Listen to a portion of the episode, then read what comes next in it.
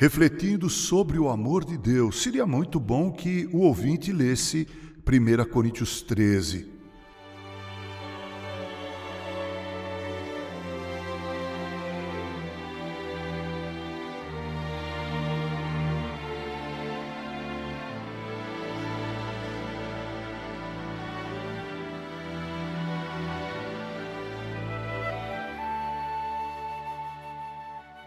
O amor é um poderoso remédio para quem o toma e também para quem o serve. Deus, diz a Escritura, nos amou de tal maneira, de uma forma tão extraordinária, que deu seu único filho para morrer em nosso lugar. Você entende o que quero dizer com isso? Quero dizer que o amor é algo que vai além da compreensão humana, porque nesse amor o divino invade nossa humanidade.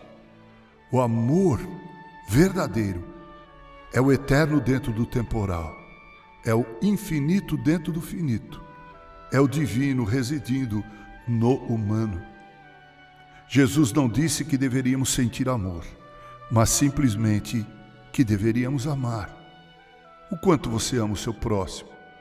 Eu sei que isso é muito difícil de responder, mas há pelo menos algumas atitudes nas quais nós demonstramos o quanto verdadeiramente amamos. Uma dessas atitudes é o perdão. Só perdoa mesmo quem ama.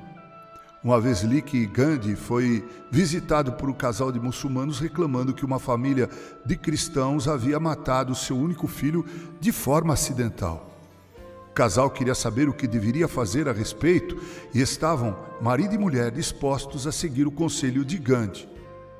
O pacificador indiano disse: Perdoem e provem que perdoaram. Eu aconselho vocês a irem a um orfanato e adotar um menino.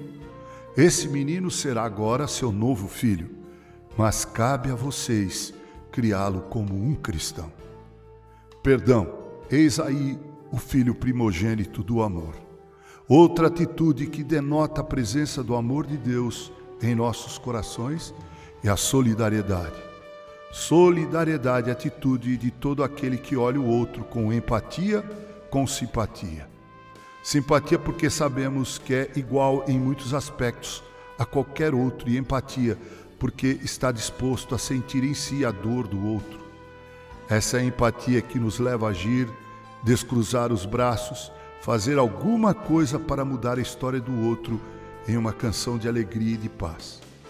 Jesus, na parábola do bom samaritano, não disse, mas deixou evidente que o samaritano amou muito mais do que o sacerdote e do que o levita, simplesmente porque sentiu empatia pelo judeu moribundo e deixado como morto à beira da estrada. Em Deus vemos o amor sendo concretizado em perdão ao enviar seu próprio Filho para expiar nossos pecados por meio de sua morte vicária. Nele vemos o mais notável ato de solidariedade. Nossa miséria e indignidade foram contempladas pela vinda morte e ressurreição de Cristo Jesus. Quem ama a si mesmo não ama ninguém, porque o verdadeiro amor não é egoísta, mas contempla o outro com prioridade. É desse amor que nosso mundo tanto precisa, porque carece de Deus. Sem amor estamos vazios, estéreis, infrutíferos, sem alegria nem paz, nem tampouco vida. Amar sem medida é uma prescrição infalível para esse mundo, para nossos corações feridos. Ame e encontre a cura interna de que tanto você e eu precisamos. Com carinho, Reverendo Mauro Sérgio Aiello, cortesia, cordial editora, música, literatura e podcast.